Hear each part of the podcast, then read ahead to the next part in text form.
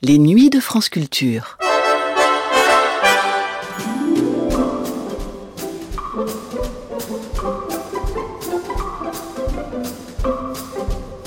Les nuits de France Culture, une mémoire radiophonique.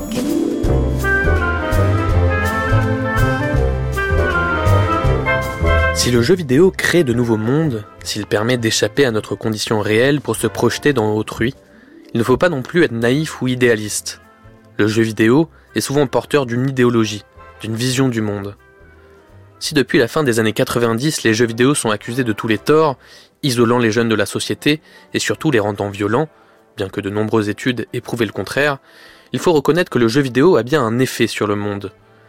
Des jeux comme Grand Theft Auto, par exemple, s'ils sont décriés comme immoraux, offrent en filigrane une critique acerbe du monde moderne, tout en en tirant un grand profit. GTA V, par exemple, a fait gagner à Rockstar Games plus de 7,5 milliards de dollars depuis sa sortie en 2013. Loin de ces grandes superproductions, certains développeurs et créateurs de jeux se sont emparés de la puissance idéologique du jeu vidéo pour créer des jeux ouvertement engagés politiquement. Ils permettent de confronter les joueuses et les joueurs à des réalités dont ils sont très souvent éloignés, créant une immersion totale en les obligeant par exemple à faire des choix impossibles. Soit travailler pour un régime dictatorial, soit refuser de se plier à la dictature et voir ses proches disparaître un à un. Ce numéro de Culture Monde de Christophe Paillet, intitulé Des Sims à GTA, l'idéologie derrière le divertissement, diffusé pour la première fois le 26 décembre 2013, donne la parole à un consultant, Olivier Moko, et deux créateurs de jeux vidéo politiques, Gonzalo Frasca et Navid Konsari, ancien directeur de production chez Rockstar Games notamment.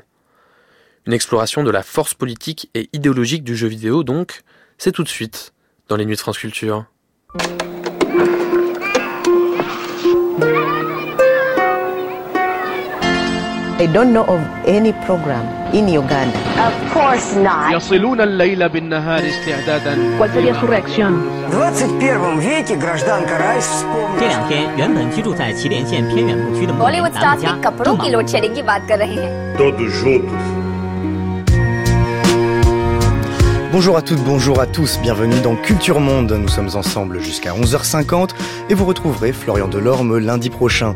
Cette émission est réalisée par Alexandre Fougeron, à la technique Pierrick. Nous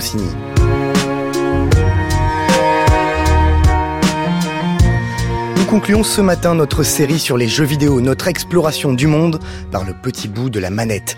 Lundi, nous avons décrit les pratiques de sociabilité autour du jeu vidéo. Mardi, un écran de l'économie globalisée nous nous sommes penchés sur cette industrie mondiale du jeu. Hier, Hollywood tient le joystick, des liens trentenaires avec le cinéma, mais aujourd'hui, nous décortiquons l'idéologie politique qui peut se cacher derrière le divertissement.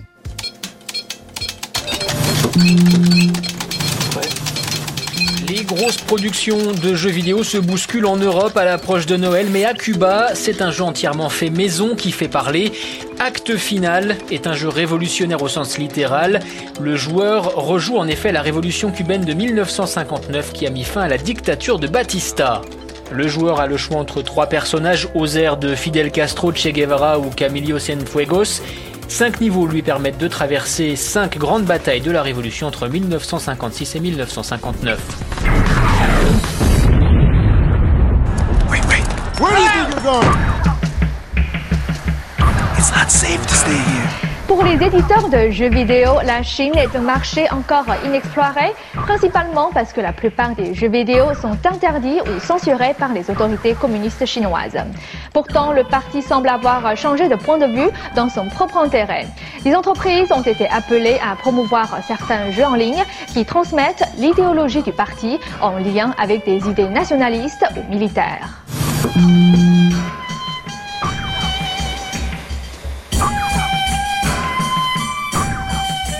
Comme en réalité de nombreuses industries culturelles, les jeux vidéo sont rarement un divertissement neutre.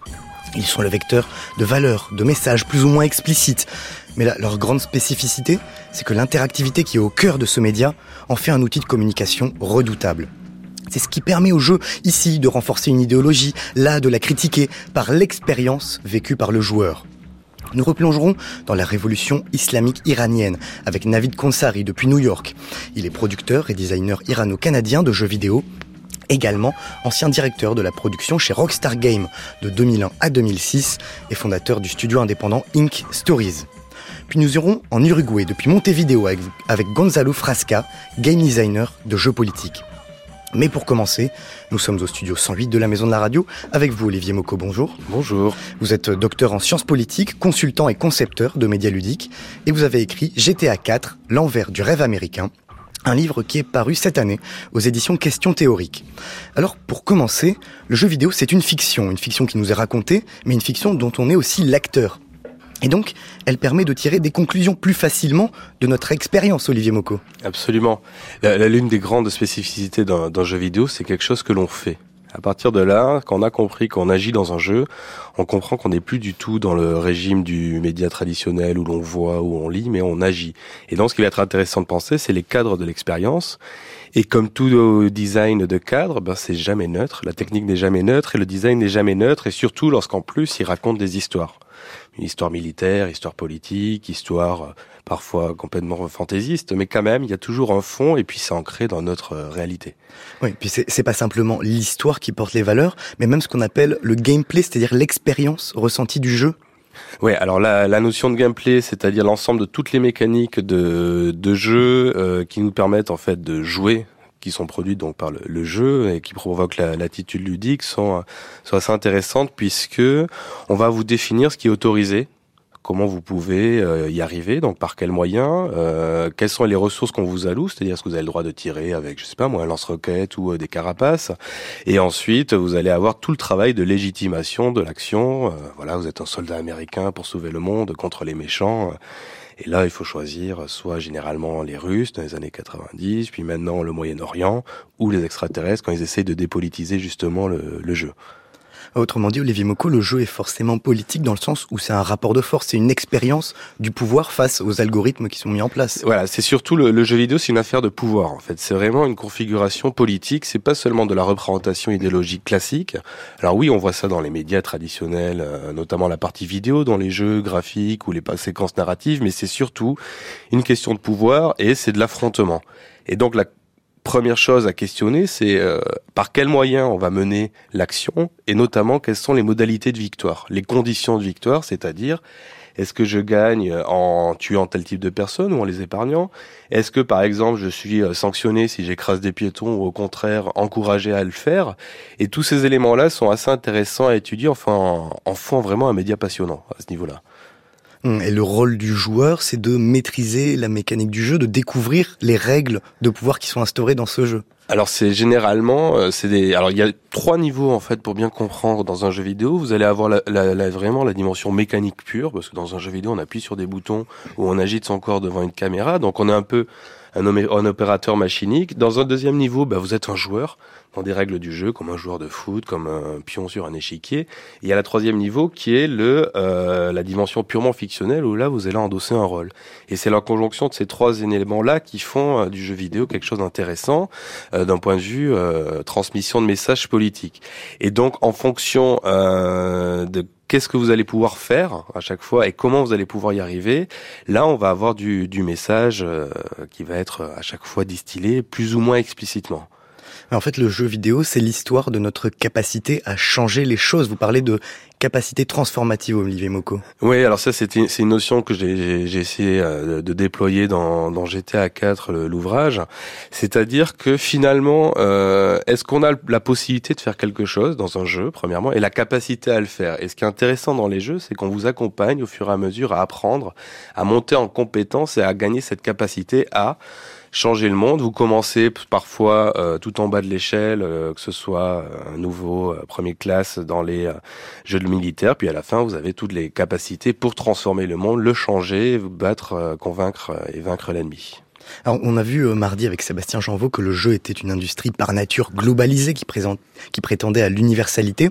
Est-ce que cet aspect universel ne renforce pas aussi le poids du jeu vidéo comme média porteur de valeur, Olivier Moko Alors, paradoxalement, c'est universel, mais cantonné, on va dire, à l'Occident. Il faut, il y a quand même une grosse différence dans les, les, les localismes euh, et les productions. Ça, il faut quand même ne pas l'oublier. C'est américano-centré essentiellement, mais vous avez aussi tout l'ensemble de la production japonaise qui est pas du tout la même euh, au niveau des valeurs. Ça, c'est le premier point.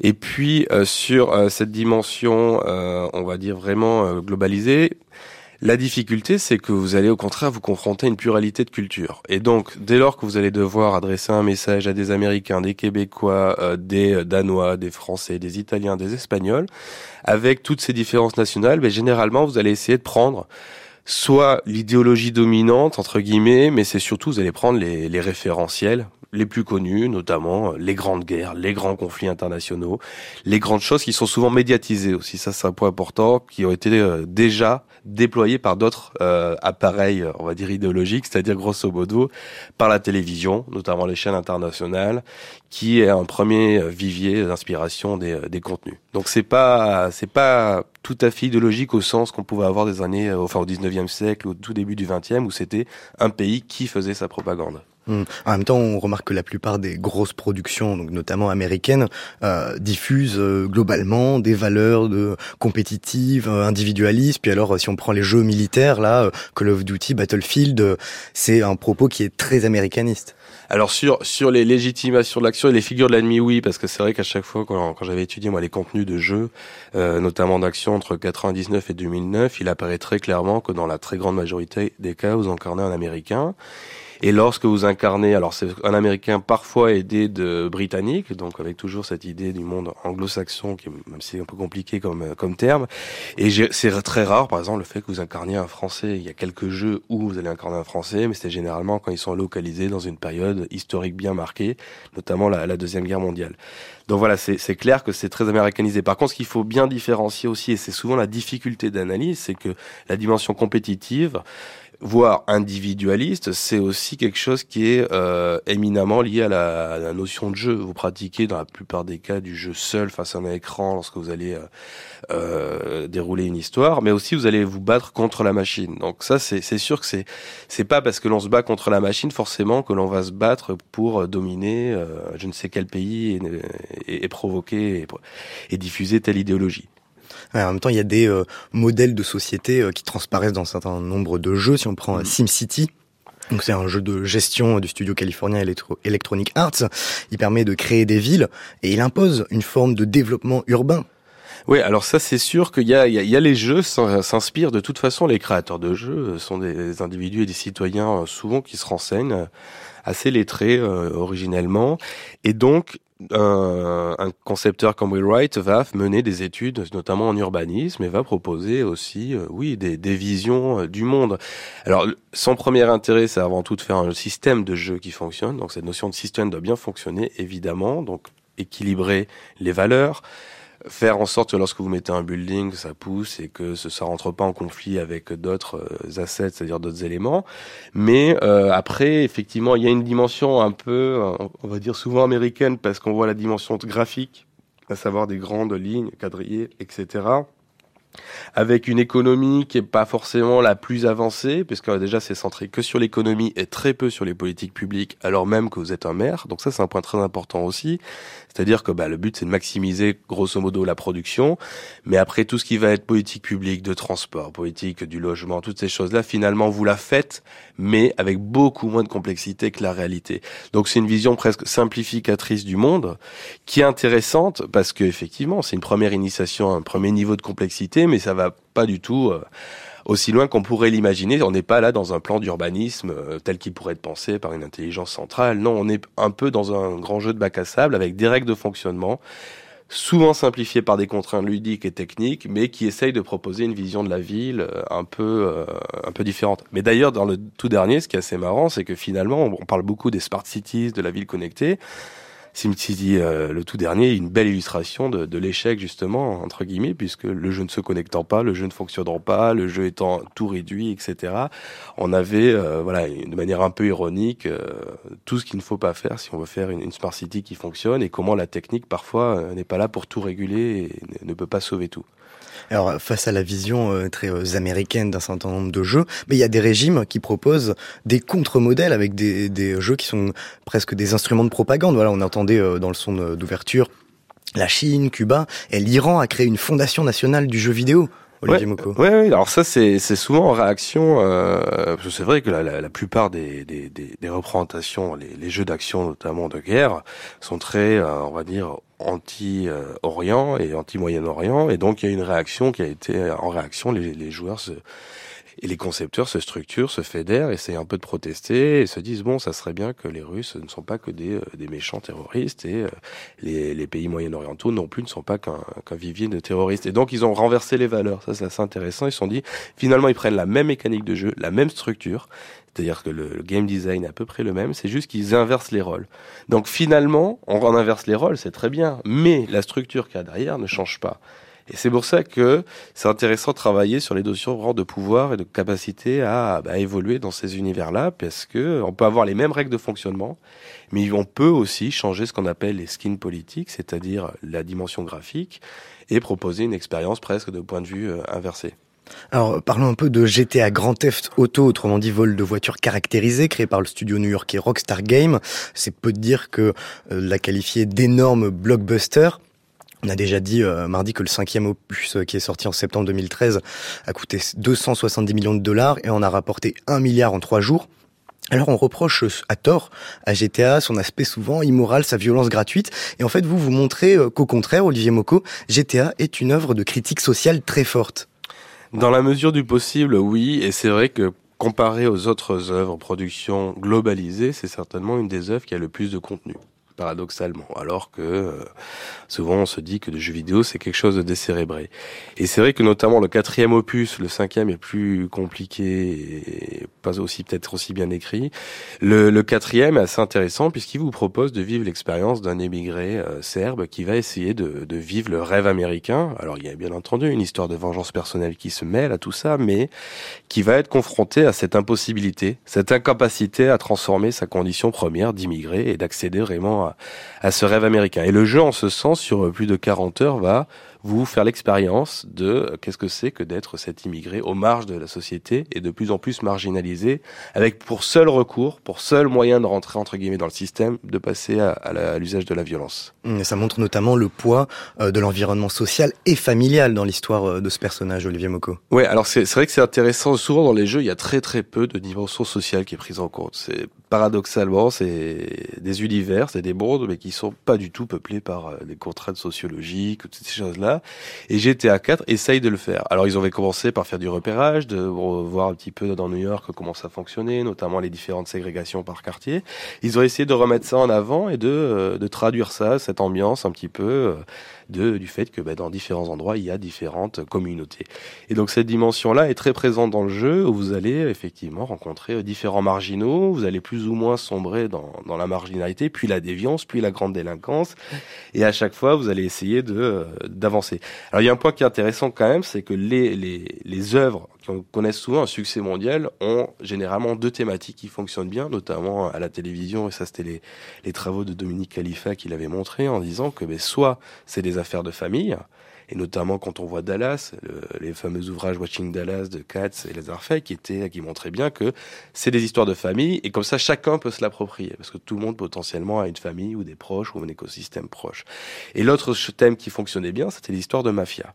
GTA 4 et le 5 encore plus combine les deux. C'est-à-dire, c'est du drama familial avant tout, avec euh, des histoires de famille, des rapports de pouvoir, toutes ces choses-là. Et puis, il y a cette dimension, bien entendu, mafieuse. Et dans le 5, on a même une crise de famille qui est une des cœurs de l'intrigue. C'est quand même assez marrant de voir ça dans un jeu vidéo, que le, le cœur de l'intrigue, c'est presque quelque chose qui pourrait relever d'un girly movie euh, pour les filles. C'est quand même assez intéressant. Et en même temps, le 5 questionne euh, le sujet de la manipulation de l'information, de la transparence des données privées, donc des vrais sujets politiques actuels. C'est ça, c'est-à-dire qu'il alors Rockstar a une tradition euh, de, s'inspirer vraiment de, la réalité politique euh, contemporaine. Je pense notamment à, à leur jeu qu'ils avaient sorti à la suite des émeutes à Seattle lors du congrès de l'OMC en 99. Et ils étaient, voilà, ils se sont dit, on va, faire un jeu qui, qui va mettre ça en avant. Pareil pour GTA, à chaque fois, ils s'inspirent vraiment. Mais ils le détournent, ils sont, voilà, ils essayent d'être un peu satiriques, un peu, un peu critiques, de bien fonctionner ce qui a été leur vraiment leur marque de, de fabrique, euh, toujours de se positionner différemment par rapport aux autres. Et alors justement, dans GTA 4, la ville, euh, c'est Liberty City, donc une vraie caricature de New York, avec un gros travail documentaire, hein, 250 000 photos de la ville. Ils ont visionné euh, des centaines d'heures de caméras de trafic pour recréer la lumière, la poussière, et au final, la ville elle-même ou sa modélisation euh, fictive, fictionnelle, porte elle-même un propos, Olivier Moko. Ouais, alors ça c'est vraiment le, le, point très caractéristique du 4, c'est-à-dire que si on peut l'analyser vraiment comme une utopie littéraire, au sens classique, c'est-à-dire avec une structuration de l'espace, et dans l'utopie, la structuration de l'espace est porteuse de valeurs on voit les phalanstères de Fourier, toutes ces choses-là. Là, c'est pareil, on est dans cette même démarche-là, c'est-à-dire que la manière dont ils ont conçu le jeu avec au centre le pouvoir qui est dans le Camboan, ensuite, euh, pardon, dans Algonquin, et ensuite tout autour la périphérie dans laquelle on gravite, et on voit au fur et à mesure des missions que vous avez ce centre qui est la caricature du rêve américain, qui est le monde tel que les médias euh, le voit, donc avec les publicités, avec ce, euh, cette possibilité d'être très riche, d'avoir des bagnoles, etc. Et en même temps, on fait que le traverser, on n'y réside jamais, on y va très peu, et on se déplace tout autour euh, durant. Et ça, ce travail, ce qu'on appelle de level design narratif, est très important, et ça a été rarement fait dans d'autres jeux. Donc c'est vraiment une nouveauté aussi par rapport à d'autres. Mais Olivier Moko, comment un jeu peut avoir une perspective aussi critique et en même temps être le plus grand blockbuster de l'histoire de tous les temps du jeu vidéo? Certains diraient, euh, notamment Boltanski euh, et Shapiro, que le, capitalisme a cette capacité à réintégrer la critique et à la vendre. Euh, ça, c'est clair. Premier point. Deuxièmement, parce qu'elle est bien faite. Et puis troisièmement, je crois qu'il ça, ça traduit bien, en tout cas à une certaine époque, ça a bien traduit l'opposition entre finalement euh, une, un monde élevé aux médias traditionnels, puis un monde de joueurs qui aiment bien euh, autre chose et qui se donnent à cœur joie de critiquer la, la télévision notamment et le cinéma.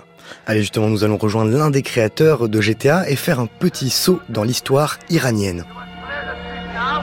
We do not fear you! Put down your weapon and join us! He who kills my brother will be killed by me!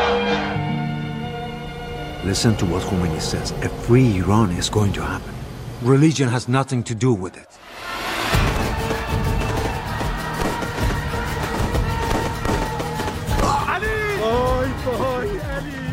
On retrouve Navid Konsari, irano-canadien, producteur et designer de jeux vidéo. Il a été directeur de la production chez Rockstar Games de 2001 à 2006. Autrement dit, c'est le créateur de trois opus de GTA, GTA 3, Vice City et San Andreas. Depuis, il a créé le studio indépendant Ink Stories et il est justement en train de produire un nouveau jeu, 1979 Révolution, dont on vient d'entendre des extraits. Le jeu qui devrait sortir au printemps met en scène un jeune photographe pendant la révolution iranienne. Alors Navid Konsari, 1979 Révolution, porte un propos historique certes, mais aussi un récit personnel. That's correct. I was, uh, I grew up in Iran. I'm Iranian Canadian and. Uh, oui, j'ai grandi en Iran. Je suis iranien et canadien. J'avais 10 ans pendant la révolution iranienne. Hmm. Le message de votre jeu porte aussi sur l'actualité, sur ce que ressentent les jeunes avec les printemps arabes, par exemple, et toutes les révolutions globalement. Absolutely. I think that there's a revolutionary in all of us, regardless of our age or our gender. I believe that. Uh, Absolument. Je crois qu'en chacun de nous sommeille un révolutionnaire, quel que soit notre âge ou notre sexe. Nous pensons que c'est en nous rassemblant que nous pourrons changer les choses. C'est l'histoire des jeunes Iraniens et Iraniennes à cette époque. Il y avait des marxistes, des communistes, des nationalistes, des moudjahidines, des membres du parti Today. Malgré leurs différences politiques, ils se sont mis ensemble pour renverser le chat et le remplacer par ce qu'ils croyaient être une nouvelle démocratie avec l'égalité économique et religieuse. C'est pour cela qu'ils se battaient. Mais comme avec le printemps arabe, la révolution de 1979 et la révolution française, ce pourquoi les gens se battent n'est pas nécessairement ce qu'ils obtiennent. Ce jeu vidéo contient donc des histoires personnelles. Il ne raconte pas seulement les événements. Il parle des gens qui ont souffert, qui sont devenus d'abord des héros, et puis les nouveaux ennemis de l'État, quand le régime islamique a pris le pouvoir. Alors Reza, votre personnage principal, est révolutionnaire, mais il n'a pas de motivation religieuse. Alors il se sent trahi par la révolution. Selon vous, la révolution iranienne n'était pas une révolution islamique? No, I don't believe. I believe that it became. It was called the Islamic Revolution after uh, the. Uh, Islamic theocracy became the new power or the new regime. But up until non, en effet. On l'a appelé révolution islamique une fois la théocratie installée au pouvoir. Jusque-là, le mouvement islamique était influent, mais il y avait plusieurs partis politiques, tout aussi puissants, sinon plus. Ils ont été essentiels au succès de la révolution. Je crois qu'après une révolution, ce sont les plus agressifs qui gagnent le pouvoir. Ce n'est pas forcément une élection démocratique qui a choisi le gouvernement en Iran. David Konsari, avec ce jeu, des journaux iraniens ont écrit que vous étiez un espion américain. Certains développeurs du jeu ont même dû quitter l'Iran. Est-ce que des jeux vidéo comme celui-ci peuvent représenter un danger pour certains gouvernements?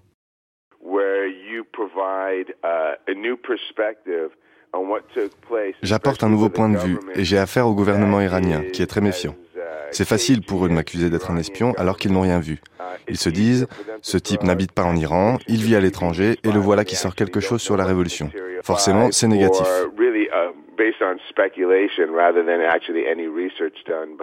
Ce journal n'avait aucune base sérieuse pour me traiter d'espion.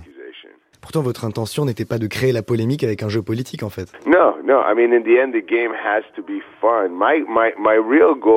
Non, le jeu doit être amusant et mon but, c'est le divertissement. Je voulais aussi montrer l'Iran des années 1970. Tout ce que nous connaissons de l'Iran, c'est ce qu'on voit aux informations depuis 35 ans. L'Iran prend des otages, les Iraniens ressemblent à des mollahs et toutes leurs femmes sont voilées. En 1970, l'Iran était aussi progressif que Paris, Tokyo, New York, Los Angeles, Londres. Les hommes et les femmes étaient à l'avant-garde de l'éducation. La mode était aussi moderne que n'importe où ailleurs. Avec ce jeu, on voit l'Iran, on explore l'Iran et on comprend qu'il y avait moins de différences que l'on pensait. David Konsari, vous avez été directeur de la production sur trois versions de GTA. Est-ce qu'un jeu vidéo à succès peut contenir de la critique sociale ou politique Et quelle a été l'importance du contexte socio-historique et politique chez Rockstar Games? Well, you know, I mean, my my experience at, at Rockstar is uh, I was the cinematic director there uh, on a number of games, and I think what Chez Rockstar, j'ai été réalisateur cinématique sur plusieurs jeux. D'expérience, je peux donc dire que Rockstar ne fait aucun compromis. Ils vont très loin dans les détails pour que tout soit juste. C'est ce que je veux pour 1979 Révolution. Y avait-il un message politique chez Rockstar Games dans Grand Theft Auto? Oui, absolument. GTA 5, par exemple, est un des meilleurs textes politiques et sociaux aux États-Unis. On se questionne sur l'Amérique, sur ce qui arrive aux classes moyennes. J'en étais le réalisateur, mais c'est Dan Hauser et l'équipe des scénaristes qui ont apporté les éléments écrits. C'était bien de travailler avec eux parce qu'ils sont très attentifs aux détails. C'est cette expérience chez Rockstar Games qui vous a amené à créer un jeu comme 1979 Révolution J'ai été influencé par mes années chez Rockstar, la meilleure compagnie de jeux vidéo au monde, notamment pour leur degré de précision apporté à chaque détail. Maintenant, je suis persuadé que le jeu vidéo peut dépasser les genres connus, les gangsters, les navettes spatiales et les aliens. Il peut désormais entrer dans une nouvelle ère. C'est une industrie toute jeune. Elle a le potentiel de se développer, de grandir. Comme le cinéma, on est passé du film muet au son, du noir et blanc à la couleur. Le jeu vidéo est maintenant capable de se développer. Il faut que l'interaction se fasse avec le monde réel, l'histoire non fictionnelle, que ce soit à la fois divertissant et éducatif.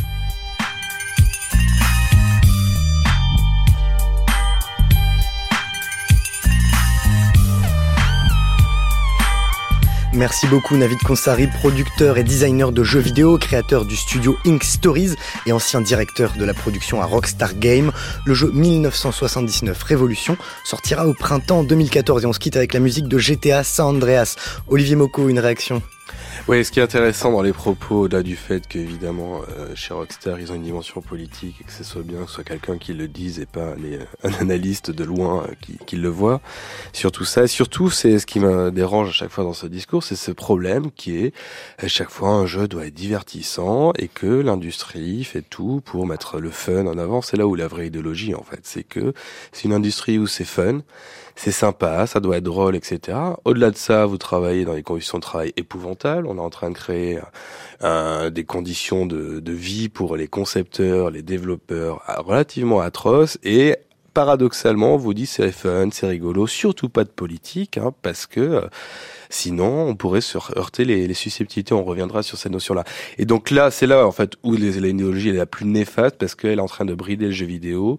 Et euh, heureusement, Rockstar est à la marge et à chaque fois disent voilà, le GTA 5 un des plus grands textes politiques pour lui. Moi, je, plus ou moins, je suis d'accord, mais surtout plus pour le 4. Mais même dans le 5, quand on voit la critique qu'il peut y avoir sur la donnée, la démocratie comment tout converge, c'est à la fois euh, dommage d'un certain côté d'avoir euh, toujours une lecture au prisme du gameplay, de la mécanique de jeu, et peut s'intéresser finalement à, la complexité de l'arc narratif global, aux convergences. Et c'est vrai que c'est beaucoup de boulot, c'est des heures et des heures de jeu il y en a dix fois plus d'analyse derrière et euh, eux ils travaillent euh, énormément en amont pour produire un texte. Effectivement, c'est un texte qui est à investir, à parcourir. Et comme le parcours n'est pas aussi linéarisé que dans un film, on vous dit attention, ceci est un film sur quelque chose de mal, comme la grande industrie ou un bouquin, c'est mal. Là, non, on vous donne à voir, à vous d'en faire l'expérience et vous créez une, euh, une opinion. Et finalement, un, un, un, média ou quelque chose qui donne aux citoyens la capacité de penser quelque chose sans le prescrire et lui dire c'est bien ou c'est mal, moi je trouve que c'est euh, quelque chose de relativement positif puisque ça considère vraiment les joueurs comme des citoyens qui mmh. sont rationnels, libres, qui sont un peu éclairés, qui, qui ont une manière de, de comprendre les choses. Eh, Olivier Moko, est-ce qu'un jeu peut être révolutionnaire? Un jeu peut avoir une thématique révolutionnaire, oui, très clairement, même si on voit euh, ce que Navid disait, que c'est un peu compliqué, et puis la révolution, elle est, soit on fait une relecture d'un événement historique, souvent salutaire lorsque c'est un régime autocratique qui, qui est là pour le, le contrôler. Donc c'est très bien qu'une personne conteste un peu ça et que ce soit diffusé par un média euh, de masse. Et en même temps, est-ce qu'un jeu pourrait être révolutionnaire euh, Oui, maintenant, où est la place de la révolution actuellement? C'est ça qui est, qui est, compliqué. Il y a eu des, des, jeux, notamment sur Mittal, il y a eu des jeux sur, sur toutes ces choses-là, mais finalement, c'est vrai que quand on est à la manette, on n'est pas aussi dans la rue, on n'est pas à prendre les armes. Ceci dit, ce dont on se rend compte aussi, c'est que les jeux, Olivier Moko notamment, les jeux multijoueurs en ligne, deviennent des espaces d'expérimentation politique où il y a des formes de gouvernance entre les joueurs qui émergent. Olivier Moko. Tout à fait. Alors ça, c'est vrai que c'est c'est un point assez fascinant, euh, c'est que quand on étudie les, communautés en ligne, on voit que euh, ce sont des univers dans lesquels les joueurs vont se structurer, vont euh, organiser leurs actions en commun. Alors c'est vraiment quasiment des modèles d'organisation du travail qui sont pas forcément imposés euh, par des normes et par euh, des, personnalités extérieures, c'est les joueurs qui s'autogèrent et qui vont se dire voilà comment être le plus efficace dans un système donné. Ils créent des guildes, ils créent des systèmes plus ou moins démocratiques pour savoir qui dirige. C'est souvent très méritocratique c'est-à-dire que bah, c'est le meilleur qui prend le lead, hein, grosso modo. C'est aussi bah, une, certaine apologie du travail, puisque pour être dans la dans la première ligne des, de, de la guilde, il vaut mieux être quelqu'un qui bosse, c'est-à-dire aller farmer, c'est-à-dire récupérer ses armes, aller récupérer sa, son argent pour progresser, ou acheter de nouvelles armures. Donc oui, c'est quelque chose, c'est une vraie organisation sociale en ligne assez fascinante qu'on a pu étudier, euh, surtout d'autres de mes collègues. Mmh. Euh, par exemple, dans Eve Online, qui est euh, un jeu créé par un studio islandais, CPP Games, ou Anarchy Online, du studio norvégien Funcom, on voit des euh, modèles d'autogestion, effectivement. Et dans Eve Online, on a, même, on a même assisté à des vagues d'attaques anarchistes. Bah oui, ça c'est sûr que Eve Online en plus assez assez génial parce que c'est vraiment une communauté qui est là, qui dure depuis très très longtemps et ils ont euh, un système à la fois assez démocratique, puisque vous avez le Council Stellar euh, enfin, qui, qui, est là pour, euh, grosso modo, récolter la parole des joueurs. C'est l'espèce d'organe représentatif des joueurs, ce qu'il y a très peu dans les autres jeux, où c'est pensé que comme des utilisateurs. Là, c'est quasiment les citoyens de Light qui vont pouvoir participer aux avancées et au design futur du jeu. Et après, vous avez aussi toute la partie économique du jeu qui est là, euh, qui est très très bien fichu et avec parfois des passages dans, dans le réel. Et oui, il y a, y a, certains groupes qui vont être là pour pour manifester, attaquer. Mais on avait vu ça aussi dans les Sims Online où on avait deux visions du monde qui s'opposaient. il y avait eu des élections. Il y avait des élections. Il y avait eu des élections mais avec deux modèles. Le modèle très anarchiste, très libertarien en fait, qui était euh, Mr. Baines, qui était le président, président de Mr. Baines qui proposait ça, c'est-à-dire on dérégule tout alors si on veut faire vraiment une lecture politique, c'est même plus du c'est très minarchiste, c'est seulement euh, le fric, la dérégulation. Et l'autre côté, un modèle beaucoup plus conservateur, moraliste, où on interdisait la prostitution, on interdisait le, toute forme d'arnaque et, euh, et donc euh, c'est finalement le dernier modèle qui a gagné. Mais il y a eu un recours de la part des joueurs parce que euh, à l'époque c'était sur American Online et ceux qui étaient utilisateurs d'American Online n'ont pas pu voter. Et donc il y a eu les élections ont été dépensées comme truquées. Donc les gens jouent s'investissent. De toute façon la politique a une dimension ludique. Quoi qu'il en soit le jeu politique c'est de la compétition. D'ailleurs on parle de course de petits chevaux. D'ailleurs ça serait bien que le gameplay soit un peu plus amélioré entre guillemets alors Olivier Moko, ce qui est assez euh, fascinant, c'est que euh, d'après vous, dans certains jeux, des conflits euh, internes virtuels peuvent préfigurer de vrais choix de société. Je pense au, jeu SimCity qui est sorti l'an dernier et qui a suscité beaucoup de mécontentement des joueurs, notamment sur l'accès aux données. Olivier Moko. Ah, c'est sûr que là, on a une tendance grandissante avec l'interconnexion, euh, que euh, vous n'êtes plus dans un espace du monde du jeu qui est purement clos. C'est une des visions théoriques qui perdure souvent dans l'académisme de dire le jeu est un espace de fiction qui est clos dans lequel on a une certaine liberté. Bon, là, de lors que c'est connecté, on peut oui avoir un univers qui est raconté, mais vous êtes monitoré en permanence. D'ailleurs, euh, le jeu vidéo analyse ce que fait le joueur en temps réel, notamment via Steam, depuis des années. Et c'est pertinemment que 77% des joueurs bloquent à ce point-là, que là ils font ça, ceci, cela. Donc le contrôle total, il y est déjà sur beaucoup de plateformes. Steam, ils ont réussi à se positionner comme étant quelque chose d'assez euh, sympathique, mais euh, quand Microsoft a voulu faire la même chose, il y a eu une levée de bouclier, parce que les gens se sont rendus compte... Euh, peut-être que ça serait un, cheval de Troie pour monitorer la vie et la privacy de chacun. Hmm, ce conflit qui a émergé sur les conditions de jeu pourrait préfigurer un conflit à venir dans notre société sur un conflit entre une culture libre du partage et un modèle fermé, propriétaire de surveillance. Bah, Au-delà de le préfigurer, il, le remet en forme différemment parce qu'il y est, ce, cette conflit y est. Le seul problème, c'est que ça reste dans le microcosme et le Gotha de l'élite Internet et que malheureusement, la plupart des gens préfèrent acheter un téléphone avec une plateforme fermée où ils, donnent tous les droits euh, à la plateforme et puis ils regardent même pas ce qu'ils font et ne lisent jamais les conditions et les contrats unilatéraux provoqués, proposés par les éditeurs. Mais ça, c'est clair qu'il y, a, du conflit. Dans le jeu vidéo, ils essayent de le mettre en scène. Et puis, dans les dispositifs qui sont mis en place, notamment euh, le fait que l'on soit tout le temps connecté, comme dans SimCity, hein, qui est une préfiguration de ce qui va venir sur les nouvelles consoles. Donc, euh, c'est quelque chose qui, qui touche les joueurs, alors qu'ils sont assez conservateurs d'un certain côté, c'est-à-dire que non, on veut pas être connecté, on veut pas être fliqué tout le temps. Donc c'est assez intéressant de voir qu'ils étaient capables de, de, prendre la parole. Maintenant, euh, prendre la parole sur un jeu, peut-être qu'il faut le prendre sur d'autres sujets aussi. D'ailleurs, puisqu'on parle de la surveillance des données, on a découvert ce mois-ci que la NSA, l'agence de renseignement américaine, ainsi que son équivalent britannique, avait espionné les jeux World of Warcraft et Second Life à la recherche de terroristes potentiels. Qu'est-ce que ça vous inspire, ça, Olivier Moko c'est bien, ils ont compris l'intérêt euh, du jeu euh, et notamment la puissance du, de ce média. C'est ça qui est bien, ça c'est le point vraiment positif. Ils se sont dit ah, il y a des gens qui communiquent. Le jeu est un espace social, très bien. Maintenant, ce qui est le problématique, c'est effectivement c'est le monitoring. Alors il y a deux niveaux de monitoring. Le premier, bah, ce sont des agents en undercover qui sont là. Donc euh, bah, plutôt que de faire un, terrain et de faire une planque dans quel pays là, ils vont prendre des costumes d'un troll ou d'un elfe et puis ils vont déambuler dans World of Warcraft. Ok, euh, maintenant, après, quand ce qui est euh, contrôle vraiment brut des données, il y a un point quand même qui est très problématique, euh, il y avait notamment un bon article d'Yvan Godet dans, dans Canard PC qui avait évoqué ça, c'est que ce sont les entreprises américaines. N'ayant pas de plateforme européenne de jeux vidéo, n'ayant quasiment peu grand-chose en matière de jeux vidéo, tous les jeux vidéo sont produits notamment par l'Amérique. La Xbox, on voit qu'elle a été notamment analysée surveillé par la NSA et le Xbox Live. Donc c'est très compliqué euh, cette situation-là, puisque la NSA peut dire à une entreprise locale, chez lui, qui est Microsoft, écoutez, on va essayer d'écouter les conversations en ligne. Et donc qu'est-ce qui se passe quand c'est diffusé mondialement? Eh ben, c'est toujours régi par les contrats de la NSA. Ce qui fait que comme on n'a pas encore, d'un point de vue vraiment politique et politique public, réussi à penser l'Internet, très clairement, et qu'on comprend rien, euh, il faut le dire, ils savent pas relocaliser ou reterritorialiser. Et les seuls cas où ils essayent de reterritorialiser, c'est pour des questions fiscales. Et encore, ils n'y arrivent même pas. Donc, il faudrait vraiment qu'il y ait une vraie réflexion sur où est-ce qu'il existe des frontières, quelle est la nature des frontières, est-ce qu'on est obligé d'avoir un contrôle de ces frontières-là, est-ce que c'est une question de souveraineté?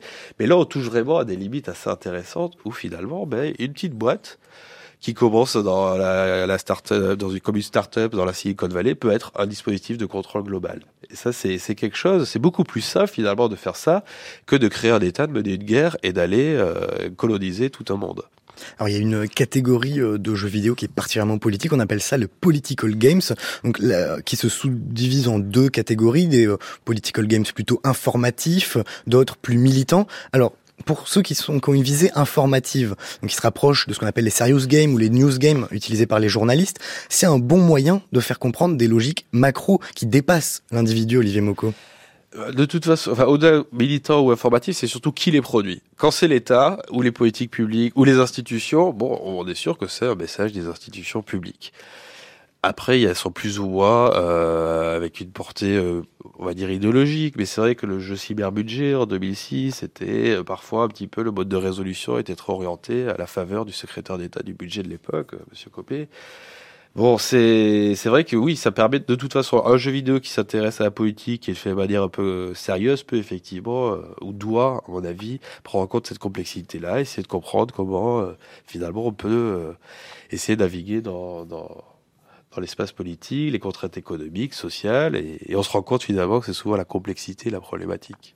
Alors vous, vous avez fait le game design de Fort McMoney, euh, le jeu euh, donc euh, de David Dufresne, qui représente la ville de Fort McMurray au Canada, dont le boom économique est lié à l'exploitation pétrolière des sables bitumeux. C'est ça? Ouais, alors j'ai participé effectivement en amont à la conception, notamment au game concept, aux mécaniques globales et tout, et c'est avant tout David Dufresne avec Guillaume Perrault qui ensuite ont écrit tout l'ensemble et avec l'aide aussi de Florent Morin. Et donc on avait euh, réfléchi avec David au début à se dire voilà, on fait, il voulait faire un jeu sur Fort McMoney, Fort McBuckery. La mairesse lui a dit bah écoutez, c'est un peu comme SimCity. J'ai l'impression de gérer cette ville comme SimCity. Et si je vais faire un jeu à la SimCity. Et c'est vrai que c'était assez fascinant parce que c'était une ville où une ville qui explose, une boomtown à cause du pétrole, et que ça crée des problématiques sociales, environnementales, économiques assez monstrueuses. Et on s'est dit, bah, plutôt que d'en faire un documentaire classique, autant modéliser tout ça, autant modéliser cette expérience-là, comprendre la pluralité des points de vue. Et c'est vrai que sur une dizaine d'heures, euh, on a essayé de, de se dire comment faire un espace de compréhension, d'analyse et de discussion. Et c'est pour ça qu'on peut naviguer, interviewer tant le PDG de Total que aussi le clochard du coin. Et ça, c'est très important aussi de donner la parole à ceux qui ne l'ont pas. Premier point, donc c'est le travail documentaire de, de, David est assez remarquable à ce point-là. Et la deuxième partie qu'on voulait, c'était mettre en place le forum de discussion, parce que c'est bien aussi de pouvoir en parler, en discuter et se dire, voilà, quelles sont les conséquences de, du pétrole, de l'énergie et tout. Donc oui, c'est un jeu qui a un, un fond politique, qui a essayé de prendre en compte une complexité euh, euh, d'un écosystème économique, social, culturel, politique, tout ce que vous voulez, et de le, de le mettre à disposition gratuitement auprès des joueurs, puisque c'est une production d'Arte, de l'ONF et de Toxa. Alors ensuite, il y a des jeux vraiment à visée militante, de persuasion. Et ces jeux, ils ont une histoire euh, un peu particulière parce qu'ils ont été créés au début des années 90 par euh, tout simplement bah, des groupes néo-nazis. Ouais. Alors ça, on a eu, on a eu en Europe une, vague entre 87 et 93 de jeux néo-nazis autrichiens et produits notamment en Angleterre qui a défrayé la chronique. Je pensais à KZ Manager, à Anti-Turk, à toutes ces choses-là. Et le Conseil de l'Europe avait fait des recommandations à l'époque pour interdire les jeux faisant l'apologie euh, de, bah, de, ces, horreurs. Et en même temps, les éditeurs de jeux disent attendez, ce sont des productions amateurs, nous, nous ne faisons pas de politique. Et il y a une espèce toujours de réflexe de l'industrie ne fait pas de politique parce qu'ils ont peur de plein de choses, notamment des pouvoirs publics, notamment la régulation. Euh, mais euh, là, il y avait cette vague-là. Et on voit que le, jeu comme outil militant, voilà, remonte à, vraiment un petit moment. Hein.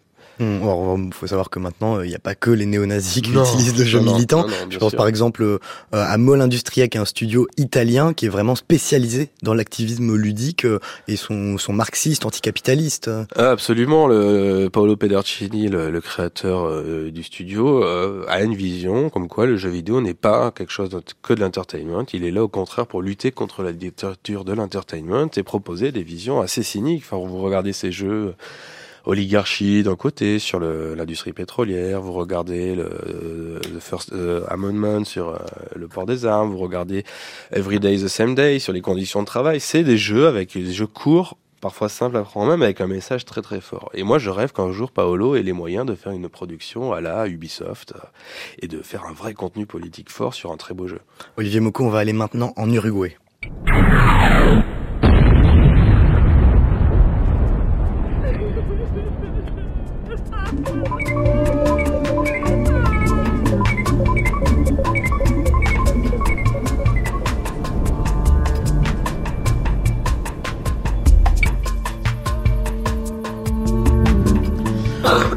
Retrouve Gonzalo Frasca en direct de Montevideo. Bonjour Gonzalo Frasca. Bonjour, comment ça va? Euh, Vous êtes un game designer uruguayen, auteur de plusieurs jeux politiques et vous êtes également chercheur spécialiste de la rhétorique dans le jeu vidéo. Alors Gonzalo Frasca, votre histoire avec les jeux dits persuasifs a commencé en 2001 avec un mini-jeu sur votre blog Kaboul Kaboom, une critique de l'Amérique post 11 septembre. Et en fait, ça a été un succès qui vous a énormément surpris à l'époque. Oui, euh, vraiment, euh, à ce moment-là, c'est-à-dire, euh, ça a été un, petit expériment. J'étais en train de, justement après le, 11 septembre, il fallait me monter sur un avion et à ce moment-là, c'était pas vraiment simple de, voler. Il y avait tout le monde qui avait beaucoup de peur.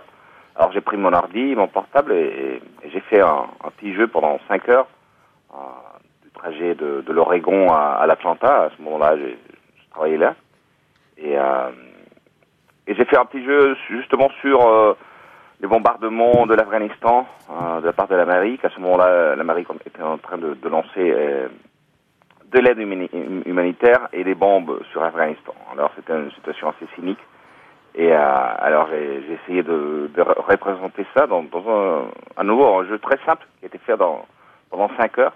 Et je l'ai monté sur, sur mon blog. Je, suis parti travailler et, et au lendemain, il y avait 15 000 personnes en train de, jouer. ça a été vraiment une surprise pour moi euh, de me dire, euh, tiens, on peut faire quelque chose, euh, un jeu sur, sur, quelque chose qui vient de se passer, une chose que, que les gens sont en train de lire dans les journaux à ce moment-ci, et le jouer, et, et y trouver une, réaction dans l'Internet.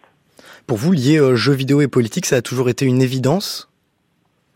Ben oui, c'est-à-dire, moi, j'ai vécu euh, toute ma, jeunesse, mon, enfance et mon adolescence euh, pendant la dictature militaire euh, en Uruguay. Alors, la politique, c'était quelque chose de, tous les jours. Et, et les jeux vidéo aussi, parce que c'était ma passion. Alors, marier les deux concepts, c'était pas vraiment très, très dur pour moi. C'est toujours venu de façon naturelle. Mais aussi parce que, comme Olivier Moko disait à présent, c'est une façon aussi de, communiquer, une façon, euh, le, jeu, c'est une façon de, comprendre la réalité.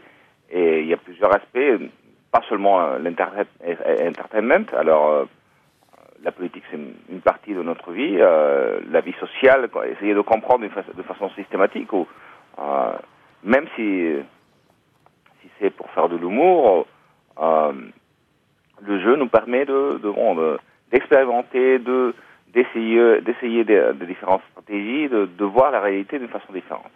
Alors euh, votre jeu le plus connu est certainement September 12, autrement dit en français 12 septembre. Là encore, une critique de la guerre contre le terrorisme. Aujourd'hui, il continue à énormément circuler sur Internet. Expliquez-nous, euh, Gonzalo Frasca, la logique de ce jeu où l'on ne peut jamais gagner. Bon, c'est un jeu qui, qui vient d'avoir 10 ans.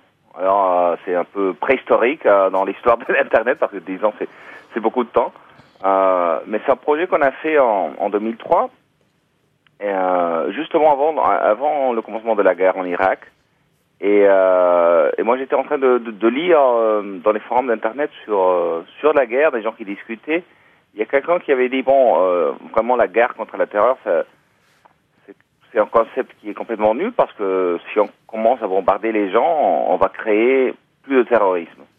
Euh, de plus en plus, il y aura plus de, chaque plus de, terroristes. Alors, moi, j'ai lu cette phrase-là euh, et j'ai dit, bon, ça, c'est presque un modèle mathématique, on, pourrait le, le, simuler. Alors, j'ai parlé avec euh, notre programmeur euh, dans la boîte où on travaillait et, on, a, créé cette, petite simulation où on contrôle. on a une vision dans petits villages en Moyen-Orient où il y a des, des gens normaux qui, se baladent, mais aussi en, noir et blanc des, petits personnages qui sont des terroristes qui portent la mitraillette. Et alors, on essaie de, tuer les terroristes, mais le problème c'est que au lieu de, lancer une, balle, il, y a, des bombes, euh, des missiles qui, tombent. Et alors, euh, on tue euh, par accident, même si, on, veut éviter de, tuer des, des civils, c'est vraiment presque impossible. Et alors, dès qu'on tue les, les gens normands, bon, euh, leur famille va venir, euh, vont venir euh, pleurer et ils vont devenir terroristes à, leur tour. Alors, si on, au fur et à mesure qu'on joue, c'est impossible de gagner parce que dès qu'on joue, on génère plus de plus de, terrorisme et il n'y a pas vraiment de fin du jeu parce qu'il y a un moment où on trouve l'écran de, de l'ordi complètement un, un envahissement de, de, terroristes qui se baladent dans, dans, dans le village qui est, qui est détruit par les bombes. Hum. Euh, Gonzalo Frasca, resté avec nous. Olivier Moko euh, en studio, une, réaction, cette, euh, cette euh, impossibilité de gagner Ouais, la, la rhétorique de l'échec. Moi, j'aurais une question à Gonzalo, salut Gonzalo, sur euh, la dimension politique. Finalement, c'est un jeu très fort qui dénonce beaucoup de choses. Et quelle est la, la part d'engagement politique d'un côté, ou est-ce que c'est juste un exercice intellectuel? Et deuxièmement, est-ce que tu penses que les publics sont euh, prêts ou qu'est-ce qui explique les, les raisons de ce succès? Mm-hmm. Gonzalo Frasca. Côté politique, oui, c'était vraiment quelque chose qu'on voulait faire. À, ce moment-là, la guerre en Irak, même si on était dans un tout petit pays de l'Amérique du Sud, euh, on voyait ça vraiment comme une injustice énorme. Et alors, ça a été vraiment une réaction euh, contre la guerre. C'est-à-dire, il y a des gens qui peut-être euh, euh, auraient fait une manif euh, et porté les, je sais pas, une, plainte sur à côté de l'ambassade américaine, mais nous on, a voulu faire un, un, jeu. Et à ce moment-là, le, le, concept de, de viralisation euh, même n'existait pas. Alors, on n'a vraiment pas compris ce que se passait parce que ce, ce jeu-là vraiment a été, euh, il y a eu des, des, millions de joueurs qui ont commencé à, à à jouer, à, à, le mettre dans, dans leur blog, dans leur euh, forum. À ce moment-là, il n'y avait pas de Twitter, il n'y avait pas de Facebook. Alors, la viralisation, c'était pas quelque chose qui fonctionnait dans les réseaux euh, sociaux qu'on connaît à présent. Mais, euh, mais oui, euh, tout à fait, ça a été quelque chose que ça a été une action politique. Merci, euh... beaucoup, merci beaucoup Gonzalo Frasca. On va devoir vous laisser le temps passe malheureusement. Merci beaucoup.